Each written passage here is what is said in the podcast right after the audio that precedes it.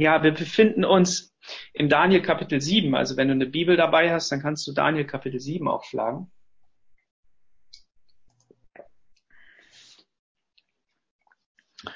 Und ähm, da werden wir dann lesen. Jesus, ich bete darum, Herr, dass du mir die richtigen Worte schenkst, die richtigen Schwerpunkte bei allem, was ich mir aufgeschrieben habe und was du in mein Herz gelegt hast. Jesus, ich bete darum, dass du verherrlicht wirst und dass wir, ja, dass wir dich sehen. Denn es geht letztendlich nur um dich. Amen. Ja, bei allem, was wir tun, bei allem, was wir lesen, bei allem, was wir ähm, predigen, was wir hören, es muss um Jesus gehen. Amen. Das ist unser, unser Mittelpunkt, das ist unsere Stärke. Darum dreht es sich.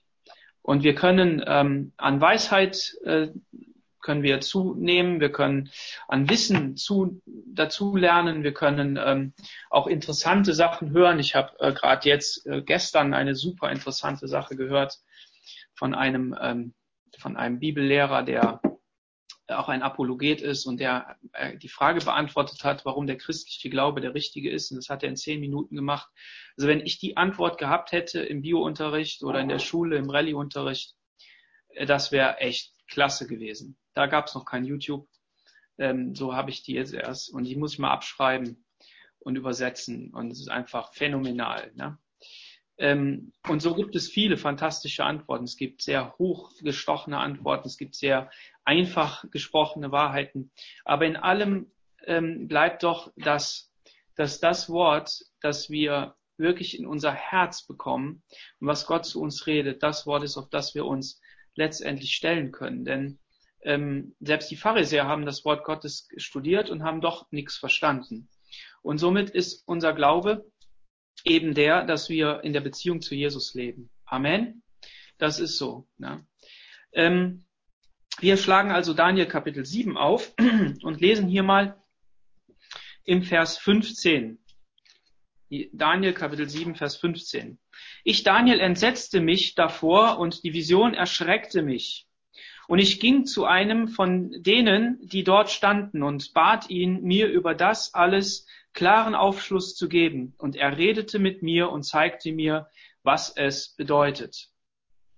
Was war geschehen? Daniel, das Buch Daniel, ähm, das haben wir beim letzten Mal angeschaut. Das Buch Daniel ist in zwei ähm, Teile unterteilbar. Der erste Teil geht eben bis Kapitel 7 und der zweite Teil ab Kapitel 7 bis 12. In dem ersten Teil haben wir ein, äh, sozusagen einen ja, mehr historischen Teil, wo Daniel eben ähm, aus seinem Leben berichtet, was geschehen ist und was wichtig ist für eben dieses Buch. Und ähm, den zweiten Teil, der ist, beschäftigt sich eben mit den, mit den Prophetien und mit dem, was, was geschieht. Wobei beides miteinander in äh, Symbiose lebt, also voneinander abhängig ist auch. Und ähm, so kann man das nicht wirklich separieren, ähm, sondern es ist wirklich in einem Buch. Und ähm, Daniel, weil er ist Daniel, Daniel ist ein, ein Sklave, Daniel ist einer, der entf ja, entführt wurde, ne? also ähm, der ein, ein Kriegsgefangener ist. Ne? Und ähm, da war ein großer König, der König Nebukadnezar beziehungsweise sein Vater, die einen großen ähm, Schlachtplan gehabt hatten und haben Ägypten besiegt. Und auf dieser Reise, auf diese, naja, Reise, auf dieser, auf diesem, in diesem Krieg ist sein Vater gestorben und Nebukadnezar musste mit einer kleinen Abgesandtschaft nach Babel zurück und hat den Thron für sich in Anspruch genommen. Und wahrscheinlich hat er einem General das Kommando übergeben und die haben dann Jerusalem eingenommen. Und ähm, ähm, der, der König von Jerusalem, der war ein Vasallenkönig von, von Ägypten.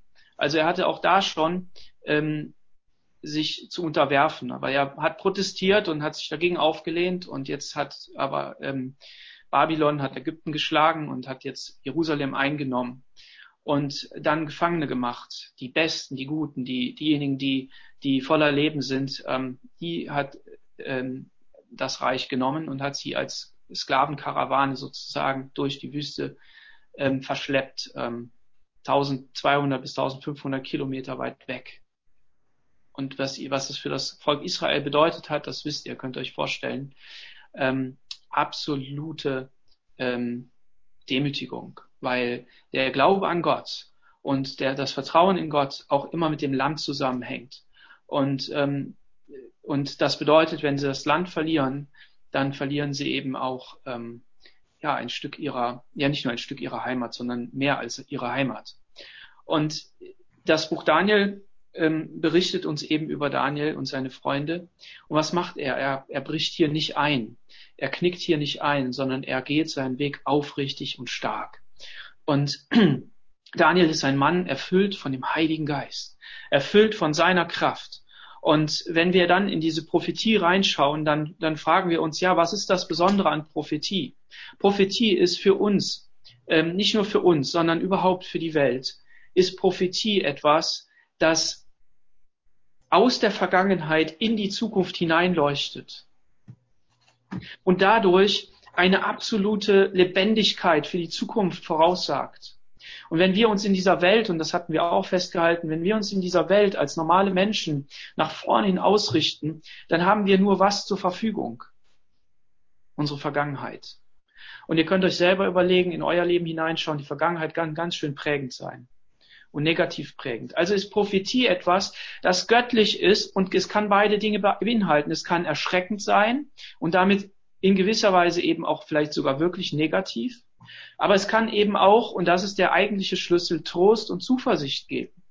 Und deshalb ist Prophetie so unendlich wichtig fürs persönliche Leben, aber auch für uns als Gotteskinder, als Gemeinde, dass wir wissen, dass, dass Gott regiert, dass Gott auf dem Thron sitzt, dass Gott letztendlich das Kommando in der Hand hat und dass er alle Fäden in der Hand hat und mehr als das. Und dann haben wir Nebukadnezar, einen, einen Macht, hungrigen, machtbesessenen König, einen absoluten Herrscher, der ähm, in einem goldenen Zeitalter lebt, dem, dem goldenen Zeitalter von, von Babylon und der in unermesslichem Reichtum lebt. Und äh, kein Wort darf ihm widersprochen werden. Und äh, was er sagt, das wird geschehen. Und wenn man Daniel von vorne bis hinten durchliest, dann merkt man, kommt man an diese Punkte. Ich erinnere hier mal an die Geschichte der, der, der Weisen, die da kommen sollen, den Traum auslegen äh, sollen, den sie nicht kennen. Und sie bitten den König um, um Gnade. Sie bitten den König um diese Gnade, dass er ihnen den Traum nochmal erzählt und dass sie dann den Traum interpretieren können. Und wie reagiert Nebukadnezar? Nebukadnezar sagt, wenn ihr mir den Traum nicht sagen könnt und ihr könnt ihn nicht sagen, dann werdet ihr alle umgebracht. Alle umgebracht. Einfach so. Zack, mit einem Federstreich. Uff. Und das dringt an das Ohr von Daniel. Und dieser Mann Gottes der hört diese, diese Nachricht und das erschüttert ihn in seinem tiefsten Inneren. Und er sagt, gib mir Zeit, ich werde Gott fragen, ich werde ihn fragen nach dem Traum, denn nur Gott kann Träume bedeuten und auch geben und, und, und sagen. Und dann werde ich zum König gehen und dann werde ich ihm den Traum auslegen. Und dieser junge Mann tritt also auf und er bekommt Gnade vor Gott und er bekommt Gnade vor Menschen. Denn die Weisen haben ja nichts anderes auch gefragt als, sag uns den Traum und sie sind in Ungnade gefallen. Und, und Daniel hat aber die Courage. Warum? Er hat die Courage vor, vor Nebukadnezar zu stehen und er hat die Courage zu sagen, Nebukadnezar, das ist alles nett und schön, was du hier hast, dein Reichtum, deine Ehre, diese, diese, diese Macht, die von dir ausgeht. Aber ich knie mich jetzt nicht vor dir nieder, sondern ich stehe vor dir. Warum? Weil ich konsultiere und ich ich bin in ständigem Kontakt und in ständiger Präsenz des einzig wahren Königs, den es auf dieser Erde gibt, und das ist Gott selbst. Halleluja. Weil ich vor ihm gestanden bin, kann ich hier vor dir stehen und ich sage dir, niemand kann dir deinen Traum sagen. Und normalerweise hätte man sagen können, Wachen greift ihn, schmeißt ihn raus, macht ihn den Kopf kürzer. Vielleicht hätte auch eine Wache neben ihm stehen können, mit dem Schwert gezückt und ihn einen Kopf kürzer gemacht. Selbst Christen können sowas tun. Ein Petrus zieht das Schwert und haut das Ohr ab. Aber Daniel hat hier Gnade vor dem König und er wird dann diesen Traum sagen. Jetzt bin ich in einem anderen Thema dran, das werde ich auch noch behandeln, aber nicht heute. Aber hier zeigt das einfach, Nebuchadnezzar hat eine absolute Macht und absolute ähm, äh, Herrlichkeit bei sich. Und er, ähm, er ist eben damit Sinnbild und mehr als Sinnbild einer geistlichen Welt, und das haben wir auch angesprochen, die hinter jeder Welt liegt. nämlich die geistliche Dimension. Und hier haben wir zwei Konterpunkte. Der eine Punkt ist Gott und sein Imperium, Gottes Reich, das auch in der unsichtbaren Welt herrscht. Aber gleichzeitig haben wir das Reich des Satans. Und wir wissen vielleicht, wenn du es nicht weißt, dann sage ich es dir heute, eines Tages gab es einen Kampf im Himmel. Und dieser Kampf bestand darin, dass Luzifer aufgestanden ist und sich gegen Gott aufgelehnt hat und Gott ihn aus dem Himmel geschmissen hat. Und er baut jetzt sein Reich auf. Er baut das in der geistlichen Dimension auf und er baut das auch auf dieser Erde auf. Und auch wenn er der Fürst dieser Welt ist, so ist er doch nicht der Regent und der, und der Herrscher dieser Welt im, im, im letztendlichen Sinne, das ist Gott, Gott sei Dank. Aber gleichzeitig bedeutet das, dass er Menschen für sich gewinnen will, dass er Reiche für sich gewinnen will. Und dazu zählt eben Babylon. Und dieser Geist von Babylon steckt ganz zum Schluss hinter jedem Reich. Babylon ist ja ein Nachfolgereich von Nimrod, von dem Turmbau zu Babel, das auch dort in diesem Land ist. Und ich habe den Kommentar gelesen, dass ähm, es heißt in Daniel 1, dass sie in das Land China äh, verschleppt worden sind und in dieses Land China eben die goldenen Gefäße auch hineingebracht worden sind. Und das ist eben ein Hinweis auf dieses alte Reich. Und, ähm, und also von Anfang an der Weltgeschichte herrscht dieser Geist, der in der Welt eben ist, der Menschen zu Göttern machen möchte, dass sie angebetet werden. Und das müssen wir im Hinterkopf behalten, eigentlich unser ganzes Leben. Und, und hier hinein regiert Gott. Hier hinein hat Daniel hineingestellt. Und Daniel befindet sich also jetzt hier im Kapitel 7 in einer, in einer Vision, die er auf seinem Bett empfängt. Also wenn du auf deinem Bett Träume hast, wenn du auf deinem Bett äh, Gesichter hast, irgendetwas, naja, es sind Träume, ne? Ähm, wenn du träumst, dann hast du einen Traum von Gott, eine Vision. Und diese, diese, diesen Traum, den kannst du, da kannst du um eine Interpretation fragen. Nicht jeder Traum muss daher kommen. Manchmal ist es einfach nur, weil wir eigene Gedanken haben. Manchmal sind es auch böse Träume, die von der, von der, vom Teufel herkommen. Und der kann der Teufel auch interpretieren. Aber Träume, die von Gott kommen, kann nur Gottes Geist interpretieren und auslegen und sagen, was wichtig ist. Und dieses falsche Königreich, diese, diese, dieses Königreich, das nur so tut, als ob es wäre. Das ist also hier voll im Gange. Und Daniel äh, sieht jetzt hier diese Vision und er erschreckt sich. Dieses Erschrecken hier, das finden wir bei, bei Nebukadnezar schon und das finden wir auch bei Belsazar, dem König danach. Und, ähm, und dieses Erschrecken ist aber ein anderes Erschrecken. Denn Daniel hat ja bei dem Traum von Nebukadnezar hat er sich nicht erschrocken, sondern ähm, er wusste ganz genau, was zu tun ist und was zu sagen ist, weil Gott ihm das gesagt hat. Aber ihr könnt euch vorstellen, dass wenn, wenn Gott eine Vision gibt von Dingen, die in der Zukunft kommen, dann, dann ist da etwas drinne, was, was, was erschreckt, weil das vielleicht unbekannt ist. Aber gleichzeitig, und das werden wir auch sehen, es geht ja hier auch jetzt heute um das Volk Gottes. Im ersten Teil dieses Kapitel 7 da ähm, ist der Charakter oder ist die, die Art und Weise, wie die Reiche der, der Welt auftreten werden, beschrieben. Und es werden auch hier sind auch furchterregend und erschreckende Tiere sind hier gezeigt. Und wer das Kapitel 2 von Daniel schon mal gelesen hat, der weiß, dass da eine, eine Statue ist mit einem goldenen Kopf, mit silberner Brust und so weiter. Und die Materialien nehmen in ihrer ähm, Wertigkeit ab.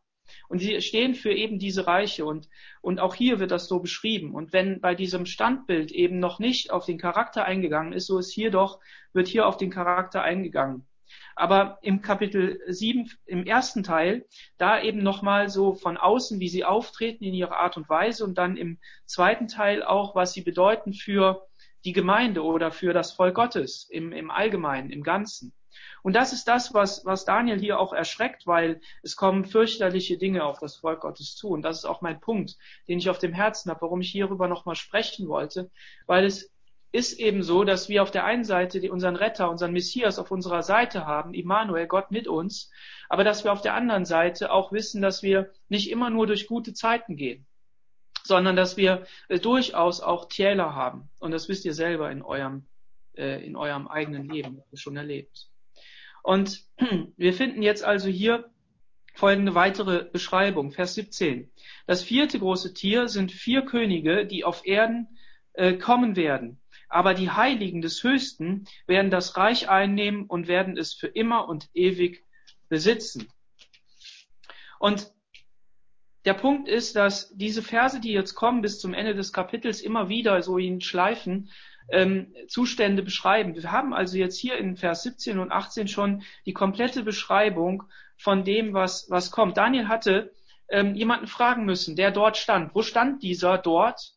Er stand dort vor dem Thron Gottes. Denn es heißt hier in äh, Vers 9 heißt es, und ich sah, dass Throne aufgestellt wurden und einer, der alt war an Tagen, setzte sich.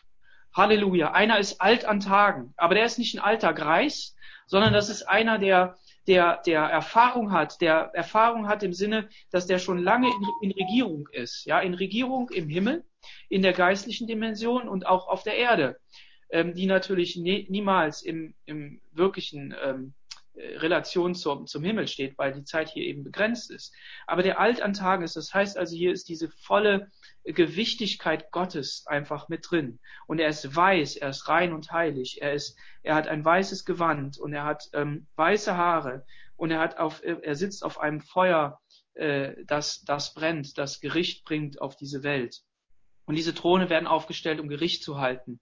Und vor diesem Thron stehen Heilige, zehntausend mal tausend. Und das sind viele Engel, das sind unendlich viele geistliche Wesen, die wir alle nicht kennen, weil die Bibel die nicht beschreibt. Sie deutet ja mehrere Arten von und Weisen von, von, von Wesen an. Und Jesus sagt ja selber, wenn ich euch vom Himmel erzählen würde, ihr würdet es nicht verstehen, ihr versteht ja noch nicht mal das, was ich euch hier auf der Erde sage. Also der Himmel ist viel interessanter, als du denkst. Und ähm, auf jeden Fall ist das hier beschrieben. Und einen dieser, dieser Wesen, die spricht Daniel an. Und ähm, dann erklärt er ihm eben und er reißt das hier, schreibt das hier so zusammen und sagt, die auf die Erde kommen werden. Ähm, oder die auf Erden kommen werden, genau, diese Reiche. Und hier ist diese Erdverbundenheit. Reiche werden auf dieser Erde sein. Wir haben gesehen im ersten Teil, da steigen diese Reiche aus dem Völkermeer auf. Das heißt, diese Reiche kommen von Menschen. Sie sind inspiriert von der Macht des Bösen, aber sie kommen von dieser, von dieser Erde. Und dann gibt es eben das Reich, das von dem Himmel kommt. Und alles, was wir erleben dürfen im Reich Gottes, ist von diesem Himmelsreich. Es ist das Reich, das in dein Leben hineinbricht. Und deshalb ist es so andersartig, deshalb ist es so anders als das, was du bisher kennst. Ähm, es ist etwas, das wir Menschen nicht kennen. Es bricht vom Himmel herein. Und deshalb muss die Antwort in unserem Leben auch immer eine sein vom Himmel her. Es muss eine Antwort sein, die Gott in dein Herz legt, die der Heilige Geist in dein Herz legt. Das ist die Antwort, auf die du dich stützen kannst. Und er hat uns sein Wort gegeben, das wir lesen können. Und er hat uns sein, sein, sein Heiligen Geist gegeben, der in unsere Herzen hineinredet. Aber die Heiligen des Höchsten, Halleluja, die Heiligen des Höchsten. Und wenn hier die Heiligen des Höchsten steht, dann sind das, ähm, dann ist das natürlich, wissen wir jetzt, ne, die neutestamentliche Gemeinde. Das sind die Heiligen, die, die, die er errettet hat, seine Braut, die er hier geworben hat. Aber es sind natürlich auch die Heiligen aus aus ähm, Israel, ja, und äh, allumfassend, also komplett, ja. Und ähm, das haben wir auch gesehen. Ein Prinzip von Prophetie ist, dass dass es immer auch eine fortschreitende Erkenntnis gibt. Ja, wenn also etwas in einem Satz erklärt ist, kann es sein, dass im nächsten Buch und in der weiter fortschreitenden Geschichte vielleicht noch viele Täler und viele Berge dazwischen liegen. Also es noch mehr Landschaft gibt, die zu beschreiben ist. Somit steht Daniel eben im ähm, als, als, als äh, Vorbild für die Offenbarung, ja, die weiterhin beschreibt. Okay, ich muss Gas geben. Ähm, und was hier total super ist, und sie werden es, sie werden es einnehmen, es wird ihnen geschenkt werden. Ja, sie werden es empfangen, dieses Reich.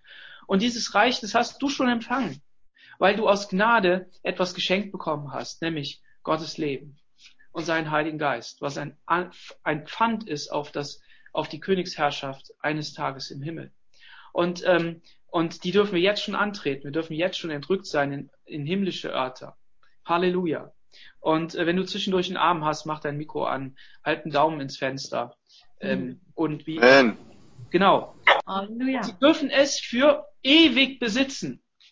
Wir hatten auch schon gesehen, dass, das, dass diese Reiche, die werden terminiert sein, die werden, die werden, ähm, ähm, die werden nicht ewig sein. Und auch der Teufel darf nicht ewig wüten, sondern er, er, er hat eine begrenzte Zeit bekommen. Und das sagt er ähm, der, hier, der ihm das erklärt. Ähm, die werden es für immer und ewig ähm, besitzen. Und diese Heiligen, das, dazu dürfen wir uns eben auch zählen. Und im Römer 5, Vers 9, da steht, Um wie viel mehr werden wir nun durch ihn gerettet werden vor dem Zorn, nachdem wir jetzt durch sein Blut gerecht geworden sind. Halleluja. Deshalb feiern wir Abendmahl. Sein Blut rechtfertigt uns und wir sind rein und heilig. Und ähm, in, ähm, in Apostelgeschichte 14, Vers 22, das möchte ich mal kurz aufschlagen. Apostelgeschichte 14, Vers 22, da steht Folgendes. Ähm, da steht, ähm, stärkt die Seelen der Jünger und ermahnt sie, im Glauben zu bleiben und dass wir durch viele Trübsale ins Reich Gottes eingehen müssen.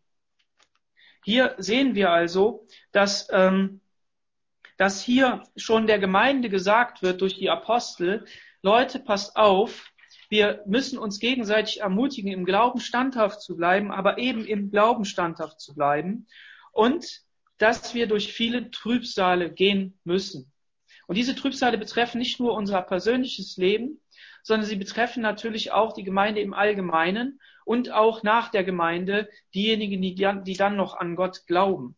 Weil wir wissen ja, dass Jesus wiederkommen wird, er wird seine Gemeinde entrücken und wie genau das alles sein soll, darüber gibt es ja auch verschiedene Ansichten, wie lang das alles dauert und so. Aber ähm, das möchte ich jetzt nicht beantworten. Aber äh, es bedeutet eben, dass auch die Gemeinde durch Trübsale gehen muss und sie tut es ja heutzutage auch schon. Denn wenn wir in andere Länder schauen, dann sehen wir, dass da einfach ähm, viele unter Leid sind. Für diese Geschwister dürfen wir beten. Für diese Geschwister dürfen wir eintreten vor dem Thron Gottes und sagen, Herr, Hilf ihnen und hilf uns, dass wir in der guten Zeit schon bei dir sind, dass wir in der guten Zeit unser Leben heiligen, damit wir in der Zeit der Trübsal, in der Zeit der Bedrängnis auch bei dir stehen. Denn das ist jetzt der Punkt, auf den wir hinaus wollen oder der jetzt hier in, der, in, in dem, was ich sagen werde, ähm, auch irgendwo Ziel ist. Ähm, und in, ähm, im Epheser Kapitel 1, da finden wir, dass wir ein Erbteil von Gott bekommen haben. Und, und dass im, ähm, im zweiten Thessalonischer Brief, im Kapitel 2, Vers 12, da heißt es, dass wir durch Ausharren Miterben geworden sind. Und diese Verse alle, die zielen ja nicht auf, ja gut, die zielen auch auf diese Dimension, auf, auf unser irdisches Leben hier, weil Jesus sagt, dass wir auch hier schon vieles bekommen werden, als seine Jünger ja fragen, was bekommen wir denn für das, was wir aufgegeben haben. Aber gleichzeitig um noch viel krasser und noch viel stärker, nämlich auf die geistliche Dimension, auf das, was eines Tages kommt, wenn wir sterben, was danach kommt und die Königsherrschaft, die Gott eben anricht, äh, aufrichten wird. Und, ähm, und hier spricht er eben von dieser Ewigkeit. Und der Herr wird König sein, heißt es in Micha 4, Vers 7, ähm, äh, auf dem Berg Zion äh, von nun an bis in Ewigkeit. Halleluja. Das ist auch eine Prophetie, die in diese Richtung zielt. Und ähm, die Heiligen werden, und das ist auch interessant, die Heiligen werden dieses Reich für ewig besitzen. Und wir werden noch ein paar, noch einmal darauf stoßen, denn ähm, im Vers 27, da steht das auch, und hier ist kein Kampf nötig. Kein Kampf nötig, um dieses Reich zu, zu, ähm, ähm, zu besitzen, dann letztendlich. Wir führen jetzt den Kampf im Sinne, dass wir uns das, was Jesus uns geschenkt hat bei der Bekehrung, bei der Wiedergeburt nicht zu verlieren oder oder dass es nicht getrübt wird oder dass es nicht, nicht untergeht, ja, wobei man das auch nochmal genau anschauen muss, wie das genau ist.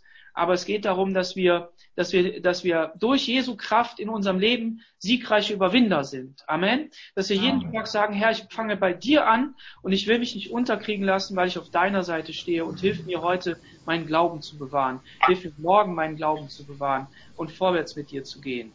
Und äh, deshalb ist das so fantastisch, dass das hier so hervorleuchtet in diesem Kapitel, dass, dass die, die Heiligen dieses Reich einfach besitzen dürfen. Halleluja.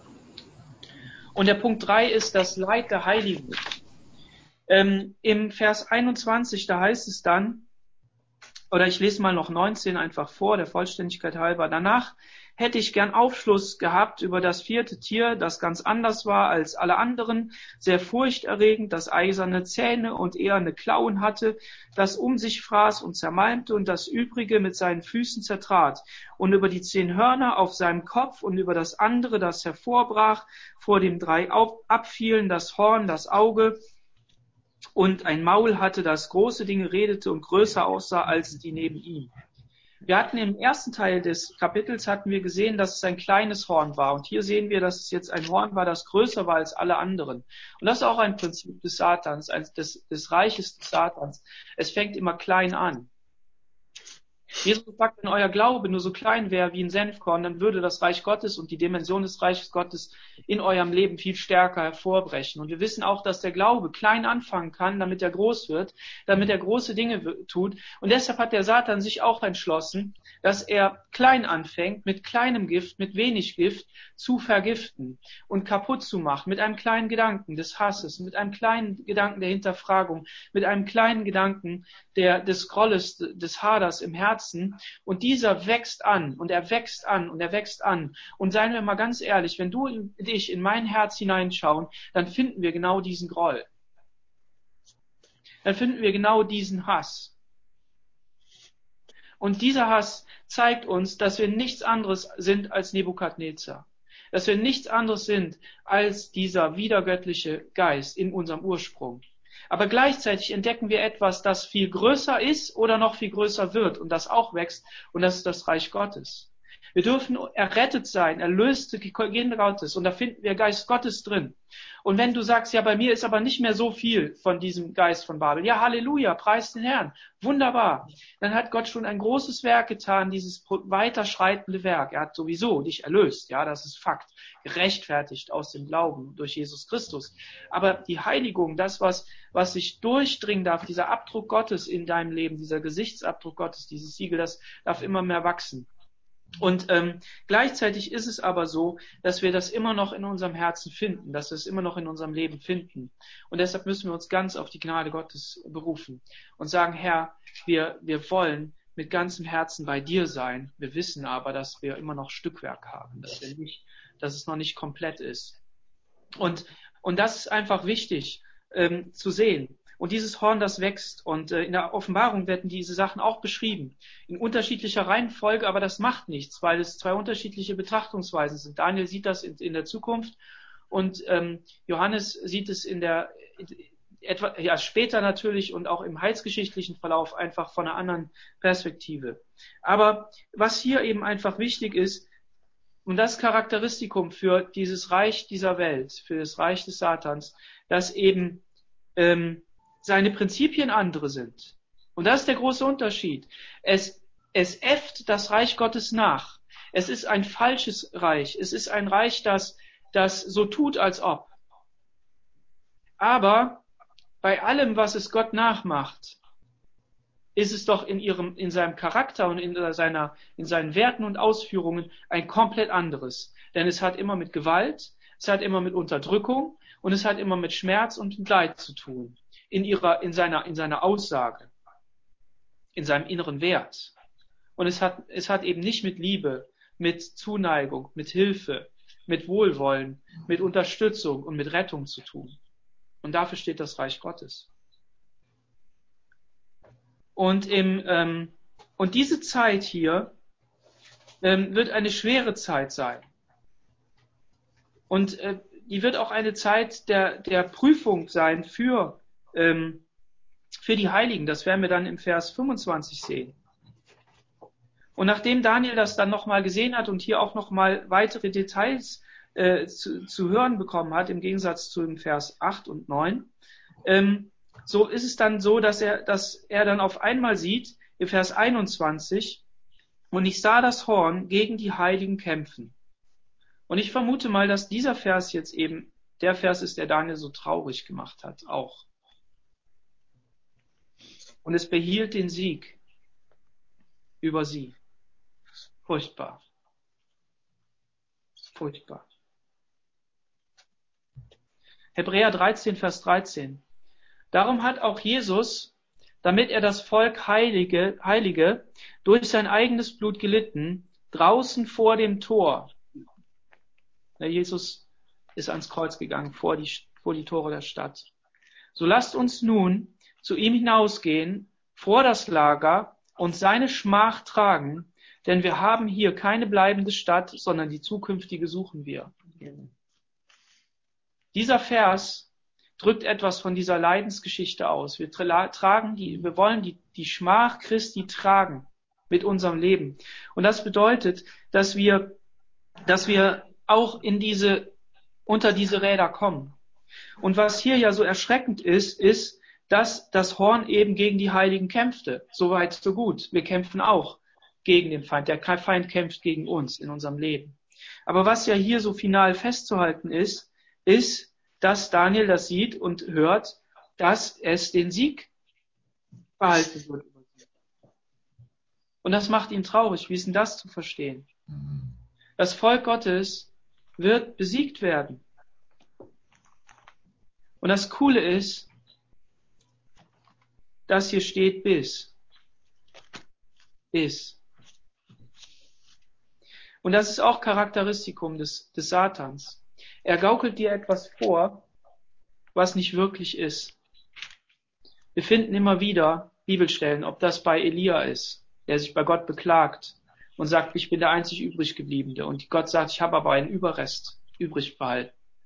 Oder ob das Jesus ist, der sagt, die Pforten der Hölle werden die Gemeinde nicht, nicht überwinden. So ist auch hier diese Hoffnung drin, bis der Altbar an Tagen kam und für die Heiligen des Höchsten Gericht hielt. Gott hat einen Tag gesetzt, wo das aufhört. Und das ist dieses Charakteristikum. Der Feind tut so, als ob. Er richtet ein Reich auf und tut so, als wenn er gewinnt. Er möchte Jesus nachmachen, der gewonnen hat am Kreuz von Golgatha. Wir sehen noch nicht, aber wir werden eines Tages sehen. Im tausendjährigen Reich wird es der ganzen Welt bewiesen werden und im ewigen Reich wird seinen Heiligen bewiesen werden, dass dass, dass Jesus herrscht und dass er König ist und dass er derjenige ist, der, der die Macht hat. Und das ist das, was uns auch in dieser schweren Zeit wirklich ähm, Hoffnung geben kann. Ob wir jetzt nun wirklich in all dieser Zeit dabei sind oder ob wir schon entrückt sind und nur einen Teil mitgemacht haben, wie auch immer. Aber auch für unsere Geschwister im Iran, für unsere Geschwister in, in, ähm, in China und in Nordkorea und so weiter, ähm, ist das ein Trost, dass es einen Biss gibt. Dass Gott einen Punkt gesetzt hat, wo es einen Schluss gibt und bis dahin und nicht weiter, Satan. Du darfst nicht unendlich wüten. Und auch in deinem Leben darf der Satan nicht unendlich wüten, sondern er darf er darf aufhören damit, weil Gott gesagt hat, Schluss. Und ähm, er hat das ja hier in deinem Leben schon durch Jesus getan am Kreuz von Golgatha und du brauchst das nur im Glauben in Anspruch nehmen. Aber gleichzeitig erleben wir im Hier und Jetzt und doch nicht. Ja, also es ist eben in, in diesem Kampf. Und der andere Punkt ist der, warum steht denn hier und es wird sie besiegen oder es wird, ja, weil es einen Abfall geben wird. Jesus sagt in Matthäus 24, ähm, äh, dass, dass die Menschen sich verraten werden und dass falsche Propheten auftreten werden und ähm, dass die Liebe in den vielen erkalten wird. Und das, das bedeutet, viele werden abfallen. Menschen, die an Jesus äh, so tun, als ob sie an Jesus glauben, uns vielleicht selber noch nicht mal wissen, ob sie es wirklich tun. Aber da, da ist einfach etwas hinter, dass, dass, dass der Glaube auf die Probe gestellt wird. Und das soll uns jetzt nicht dazu führen, dass wir in Zweifel geraten über unseren Glauben. Das nicht. Aber Jesus sagt ja auch, dass wir wachen und beten sollen. Das heißt, wir sollen unseren Glauben lebendig halten. Wir sollen unseren Glauben an Gott halten, die Gemeinschaft mit ihm suchen, in Beziehungen mit ihm treten, ähm, wirklich sein Wort in unser Herz hineinfallen lassen, damit es uns wirklich ähm, verändert, dass es uns auch Entscheidungsgewalt gibt, in dem Sinne, dass es, ähm, dass es eben trennt zwischen dem, was gut ist und was schlecht ist und sagt, das ist richtig, dies ist falsch. Und das bedeutet, dass wir, dass wir kontinuierlich an Gott dranbleiben und uns durch den Heiligen Geist bestätigen lassen, dass wir Gottes Kinder sind. Aber wer eben nur dabei ist aus Jux und Dollerei oder weil er sagt, na ja, das ist halt so eine Sache, aber so wirklich will ich gar nicht, der, der wird auf die Probe gestellt werden und der wird abfallen vom Glauben. Und das bedeutet, dass die Gemeinde schrumpfen wird. Also nicht die wahre Gemeinde, aber die, die nur so aussieht, als ob. Und sie werden sich abwenden. Und ähm, und dann kommt dieses Gericht und dann kommt der, der altern Tagen ist und der setzt sich mit den Heiligen und hält Gericht. Und, ähm, und das Coole ist, und die Zeit kam, dass die Heiligen das Königreich einnehmen. Halleluja. Und wenn ich sage Schleifen, die er hier dreht, dann ist das für mich einfach auch dieser Trost, der da drinnen liegt. Auf der einen Seite wird es dieses Reich geben des Satans und diesen, diesen Druck und Terror. Aber auf der anderen Seite sind da eben die Trostworte, die immer wieder sind, da sind die Heiligen, sind bei Gott und er wird für sie kämpfen, er wird für sie ihnen das geben, sie werden das empfangen. Und er sagte, das vierte Tier wird das vierte Königreich auf Erden sein, das ganz anders sein wird als die anderen Königreiche und wird alle Länder fressen, zertreten und zermalmen. Die zehn Hörner bedeuten zehn Könige, Könige die aus dem Reich entstehen werden. Nach ihrem, ihnen aber wird ein anderer aufkommen, der ganz anders sein wird als der vorige und die drei Könige demütigen wird. Diese beiden Verse gehören auch zusammen. Da ist das Tier mit den zehn Hörnern und hier werden, wird eben ähm, dieses Tier beschrieben, was einen ganz anderen Charakter haben wird. Und ähm, man interpretiert das eben auf, auf Rom und auf seine Herrschaft, die ja auch eben weltweit war und die, die groß war. Aber hier verändert sich jetzt die Sichtweise in dem. Und es bedeutet, dass das, was danach kommt, auch vom gleichen Charakter ist, vom gleichen, von der gleichen DNA, von, der, von dem gleichen Tier eben. Ne? Also die anderen Tiere waren andere Tiere, aber dieses Tier hier ist sozusagen mit seinen zehn Hörnern dann das gleiche. Und ob wir schon da drin leben, ne, durch Europa und die und die ähm, äh, die Regierungen, die da zusammen sich getan haben und letztlich auch die römischen Verträge und so, ähm, oder ob das noch kommen wird, ja, ähm, in der vollen, in der vollen Ausdehnung, was ich glaube, ähm, so ist es doch so, dass der Charakter immer der gleiche ist. Ja, der Charakter ist der gleiche. Man beruft sich auf Rom und Rom ist schon lange vorbei. Ähm, aber man beruft sich darauf. Und hier eben diese, diese Anmerkung darauf, dass eben ähm, diese, diese Anzeichen, die da kommen, uns Hinweise für die Zukunft geben. Also anders ausgedrückt, man hat dieses Reich auch ähm, auf eine ganz andere Epoche interpretiert und hat gesagt, dass es da verschiedene Reiche nach Rom gab und dass das die zehn Hörner sind und dann sind da drei Hörner, die sich da, ähm, die da hervorbrechen, äh, die, die gedemütigt werden, so. Ähm, und hat das auf verschiedene ähm, äh, Machthaber eben interpretiert. Ähm, und so richtig das sein könnte, sag ich mal, und sich vielleicht interessant anhört, so, so ist es doch nicht das, was hier gemeint ist, denn es kommt noch in Zukunft. Das können wir ja heute sagen.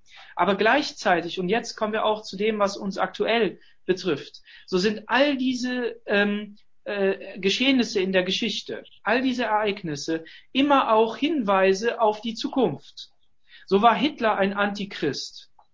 So wie war Hitler ein Antichristus und das, äh, das Deutsche Reich war ein Reich von Babylon, ein Reich des Satans. Und dass, dass Nebukadnezar eine Statue aufbauen wollte und sich damit zum, zum Anbetungsgegenstand machte und alle Länder und Nationen vor ihm niederknien sollten war ja nichts anderes als diese Anbetung. Und Adolf Hitler hat ja äh, versucht, Germania aufzubauen, um ebenso auch eine Anbetungsstätte zu haben. Und wer sich mal die Bilder von Germania anguckt, dann sind das eben große, überdurchschnittliche Dimensionen. Das ist unglaublich. Das gibt es gar nicht. Und ihr könnt andere Machthaber anschauen, wenn wir nach Nordkorea gucken mit, mit all dem, wenn wir nach Russland gucken, also dem Kommunismus damals, die, die, die Statuen, die aufgebaut wurden. Ich habe jetzt gehört, Putin hat eine, ähm, eine Kathedrale wurde gebaut in, in, Ro in Rom, sei schon, in äh, Moskau.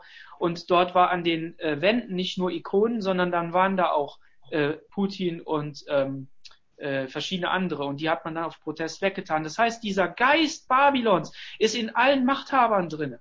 Und die wollen, die, die wollen das, oder dieser Geist will, dass dieses Gesicht, diese Fratze sich offenbart, dass der Mensch angebetet wird. Und, und das sehen wir hier. Ähm, dass, dass das halt da ist. Und all diese Anzeichen und auch eine Corona-Krise, was auch immer sie bedeuten wird und was auch immer sie für, sie für Auswirkungen hat. Aber es ist die Fratze des Bösen. Es ist vielleicht nur eine Krise, die wir überwinden. Es ist vielleicht nur irgendetwas, was auch wieder vorbeigehen kann. Aber gleichzeitig ist es doch ein Hinweis auf das, was eines Tages kommen wird. Und das, was Charakter ähm, des, des Satans und der Zerstörung ist. Und wenn ihr mich persönlich fragt, dann sehe ich es so, dass die Zerstörung, die in unserer Gesellschaft geschieht, auf sozialer ähm, Ebene und auf zwischenmenschlicher Ebene, auch dass wir jetzt hier in Zoom zusammen sein müssen, dass ich aus der Tankstelle rausgehe und die Leute sich erschrecken. Ähm, vielleicht wegen, nein, nicht wegen mir, aber wegen der Art und Weise, wie ich mich verhalte dass sie Angst haben. Das sind die Erosionen in, unserem, ähm, in unserer zwischenmenschlichen Beziehung. Und wenn Gott nicht Gnade schenkt, dann werden diese Gräben bleiben. Und dann werden die schlimmer werden und werden zu anderen Verwerfungen kommen. Aber es kann auch sein, dass Gott nochmal Gnade schenkt und dass er seinen Geist ausgießt und dafür wollen wir beten, dass Erweckung kommt. Amen. Dass Erweckung kommt und Erweckung bedeutet immer Erweckung in den Herzen, dass Herzen verändert werden, dass das Harte weggenommen wird, dass Feinde sich vergeben können, dass Feinde sich umarmen können, dass Menschen sich umarmen können, die vorher ähm, in Angst und Schrecken äh, gesessen haben. Und, ähm, und das ist eben genau dieser Punkt. Und, ähm, und Gott kommt hier äh, zur, äh, auf den Punkt, ja, kommt hier zum, ähm, zum Regieren. Und er sagte, das vierte Tier wird das vier, vierte Königreich auf Erden sein. Äh, das habe ich schon vorgelesen, genau. Und dann Vers 25. Er wird den Höchsten lästern und die Heiligen des Höchsten verfolgen. Hier sehen wir wieder eine weitere Spirale dieser Erzählung, diese eine weitere Spirale der Offenbarung, der Erklärung eigentlich, besser gesagt, weil er lässt sich das ja erklären. Und er erklärt ihm hier, er wird den Höchsten lästern ähm, oder sich an seine Seite setzen, könnte man auch sagen. Ähm, oder kommentieren, äh, Kommentatoren dabei. Und wir wissen, dass Jesus sich an die Seite des Vaters gesetzt hat. Und Jesus hat immer den Vater geehrt. Jesus hat immer den Vater ähm, geehrt durch sein Handeln, das getan, was er den Vater tun sehen. Aber die frommen Religiösen haben ihm das Wort im Mund umgedreht und haben nur auf das gehört, was ihre Gesetze gewesen sind, dass man dieses und jenes nicht sagen darf und haben sich dadurch ähm, angegriffen gefühlt und ähm, nicht ernst genommen. Und dadurch ähm, Jesus diskreditiert und gar nicht auf das Wirkliche gehört, was er gesagt hat. Aber der Antichrist, derjenige, der den Höchsten lästern wird, der wird den Höchsten lästern. Und niemand wird sich dabei aufregen. Niemand. Außer die Gläubigen natürlich. Aber die haben ja andere Waffen. Die, die gehen ja nicht mit Waffengewalt vor, sondern die gehen im Ausharren und im Gebet und in der Liebe vor. Und ähm, er wird die Heiligen des Höchsten verfolgen. Und er wird sich äh, unterstehen, Zeit und Gesetz zu verändern oder anders ausgedrückt, er wird versuchen, das zu tun. Und ähm, das bedeutet, er wird die gesamte Religion ersetzen. Und wenn man hier ähm, darüber nachdenkt, wenn wir an unsere Feiertage denken, wenn wir an Feiertage denken, die wirklich äh, wichtig sind im Sinne des Inhalts, ja, weil Paulus sagt ja, dass wir weder Sabbate noch Neumonde noch irgendwas feiern brauchen, sondern dass das jeder selber überlegen soll. Aber das wichtig ist, dass unser Leben ein Gottesdienst vor Gott ist und dass wir in dieser Sabbatruhe auch äh, sein sollen, wie im Hebräerbrief steht. Und dass wir den Sonntag feiern, liegt daran, dass wir auch hier frei haben, die meisten zumindest, ja.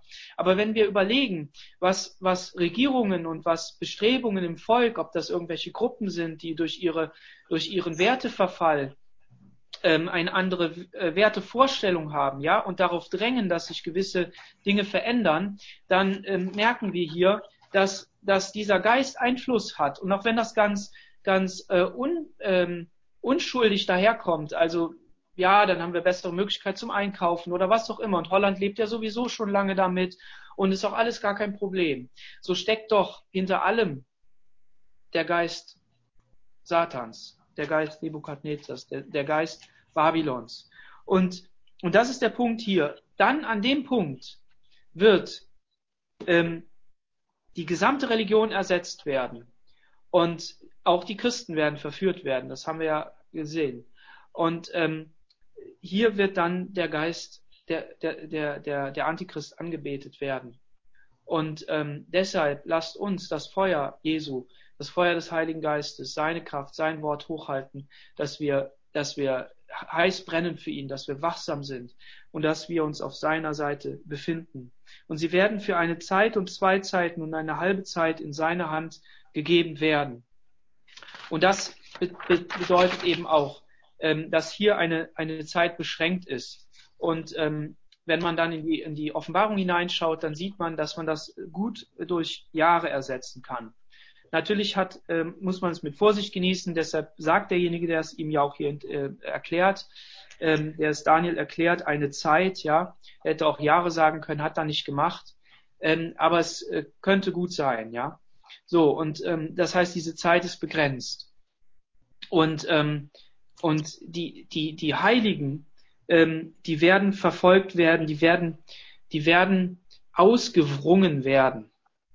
Ja, ausgewrungen. Das könnte man da auch ähm, äh, sehen drinne, beziehungsweise so lesen.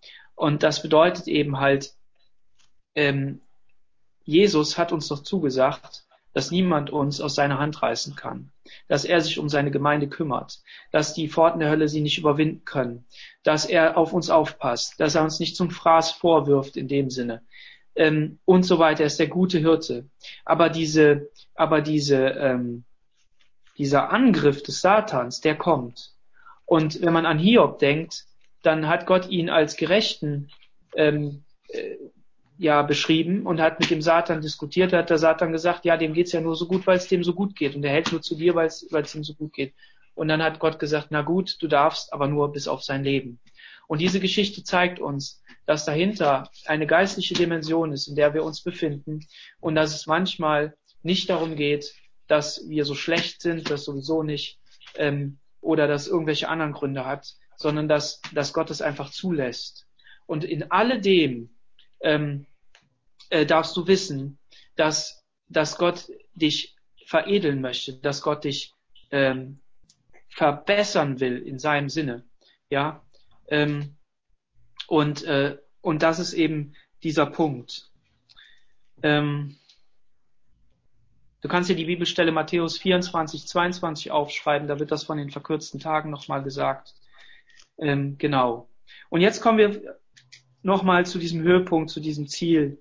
Danach wird das Gericht gehalten werden, da wird dann seine Macht weggenommen werden, damit er endgültig vertilgt und umgebracht wird. Dieser letzte Herrscher dieses Reiches und dieses Reich damit wird gerichtet werden. Alle anderen Reiche vorher, die wurden nicht gerichtet, sondern denen wurde nur Macht weggenommen. Denen wurde auch Macht von Gott gegeben. Diesem hier wurde aber Macht vom Satan gegeben. Das sehen wir in, der Offenbarung. Sehen wir das ähm, kann man das nachlesen. Aber dieser hier wird gerichtet werden. Die Macht kommt vom Satan und Gott lässt das zu, damit er ihn vollkommen richten kann. Auch faktisch, dann wirklich in, in, im Sichtbaren, sage ich jetzt mal. Ja, in, am Kreuz hat er ihn überwunden und gerichtet, also gerichtet nicht, aber überwunden und, und be, ähm, ähm, besiegt. Ja, aber hier kommt das endgültige Gericht. Und deshalb stehen alle Reiche auch wenn sie von Gott zugelassen sind, Nebukadnezar mein, mein, äh, mein ähm, also Gott betitelt ja Herrscher auch als seine, seine äh, Leute, die er äh, als Schwert irgendwo hinschickt, ja. Aber ähm, wenn Gott das zulässt, so ist hier in der finalen Form, kommt das Böse absolut zum Vor, äh, Vor Vorschein. Das heißt, diese Macht des Satans kommt absolut ähm, zum, zur Geltung. Aber diese Macht wird genommen werden im Gericht. Halleluja damit er endgültig vertilgt und umgebracht wird. Aber das Reich und Gewalt und Macht unter dem ganzen Himmel werden dem heiligen Volk des Höchsten ewig äh, gegeben werden, dessen Reich ewig ist, und alle Mächte werden ihm dienen und gehorchen. Das versucht der Satan. Alle sollen ihm dienen. Alle sollen ihm nachfolgen. Alle sollen ihn ehren. Das versucht er jetzt. Und er wird es noch bis zur Spitze treiben, haben wir gesagt. Aber letztendlich wird es ein Reich aufgebaut werden, dem alle Macht gegeben wird. Und Jesus sagt, mir ist gegeben alle Macht im Himmel und auf Erden. Das ist schon Fakt. Halleluja. Das ist Fakt. Und wenn wir ihm nachfolgen, stehen wir unter seinem Protektorat. Wir stehen unter seiner, unter seinem Schutz. Und du bist ein Kind Gottes und darfst dich auf seine Seite ähm, stellen, da fühlen und wissen. Und du darfst diese Macht in Anspruch nehmen. Du darfst sagen, im Namen Jesus geschehe dies oder geschehe jenes. Ich bete dafür. Wenn euer Glaube so klein wäre wie ein Senfkorn, dürftet ihr zu dem Berg sagen, setze dich hinweg. Du darfst zu Bergen in deinem Leben sagen, setze dich hinweg, für Menschen beten, dass sie gesund werden, dass, dass sich Dinge verändern. Wir haben Zeugnisse darüber gehört, wie das, wie das ist. Aber hier, letztendlich, wird dieses heilige Volk vollkommen in diese, in diese Stellung hineinkommen und, ähm, und endgültig herrschen, richten Amen. und in dieser Dimension leben. Das ist unsere Zukunft, das ist unsere Perspektive und da gibt es keine Zeit mehr, sondern da ist von Ewigkeit zu Ewigkeit. Amen. Amen. Amen. Amen. Herr Jesus, wir danken dir für dein Wort. Wir danken dir, Herr, dass deine Gnade in unserem Leben ist, Herr. Und dass wir mit dir rechnen dürfen, jeden Tag. Wir preisen dich dafür, dass du uns eine Zukunft ähm, äh, prophezeist, äh, verheißt, Herr, die mit dir in der Ewigkeit sein wird. Und dass wir eines Tages mit dir herrschen dürfen. Und dass wir aus dieser Perspektive heraus unser Leben betrachten können und dürfen, Herr. Und ich bete darum, dass du meinen Geschwistern, Herr, wirklich die Augen öffnest für diese Dimension, dass du mir persönlich die Augen immer mehr öffnest für diese Dimension, dass wenn Anfechtungen kommen, dass wenn schlechte Gedanken kommen, dass ich ähm, weiß, Herr, dass es der Feind ist, der angreift und dass ich mich auf deine Seite stellen darf, Herr, und mit deinen Waffen kämpfen darf, wie ein Daniel, der gebetet hat, wie ein Daniel, der ausgehalten hat, wie, wie die Freunde des Daniel, die, die ähm, gesagt haben, und wenn unser Gott uns nicht rettet, dann, dann werden wir trotzdem uns nie, unsere Knie nicht beugen. Herr, lass uns unsere Knie nicht beugen vor dem Geist Satans. Lass uns unsere Knie nicht beugen vor dem, vor dem Geist von Babylon, Herr, sondern lass uns unsere Knie vor dir beugen, Herr. Und dass wir, dass wir wirklich deine Gemeinde ähm, heilig und rein werden, Herr, dass wir uns, uns waschen in dem Blut des Lammes. Herr, dass wir uns waschen, Herr, durch das Blut, das du am Kreuz von Golgatha vergossen hast, Jesus, damit jeder Einzelne durch den Heiligen Geist weiß, dass er dein Kind ist. Herr Jesus, und deshalb bete ich, Herr, für unsere Welt. Ich bete, Herr, für das, was uns umgibt, Herr, dass du diesem Geist von, von Satan einfach Einhalt gebietest im Namen Jesus. Und dass, dass, von, dass es immer mehr ähm, offenbar wird, Herr, was hier dahinter steckt, diese Fratze. Und dass du Deutschland noch einmal eine Chance gibst, Herr, sich zu bekehren. Eine Erweckung schenkst, Herr, dass die Menschen zu dir rufen, Herr, dass sie von dir, Herr, wirklich es erwarten, Jesus, weil du nur dieser Retter bist, Jesus. Darum beten wir im Namen Jesus. Und so bitten wir dich auch für unsere Gottesdienste, die kommen, Herr, für die Sonntage, die kommen, die Gebetsgemeinschaften, die wir haben werden und das, was in Zukunft liegt, Herr, dass du uns jetzt Gnade schenkst, wie wir es machen sollen. Jesus, ich preise dich und ich danke dir in deinem wunderbaren Namen. Jesus. Amen. Amen. Amen. Amen. Amen.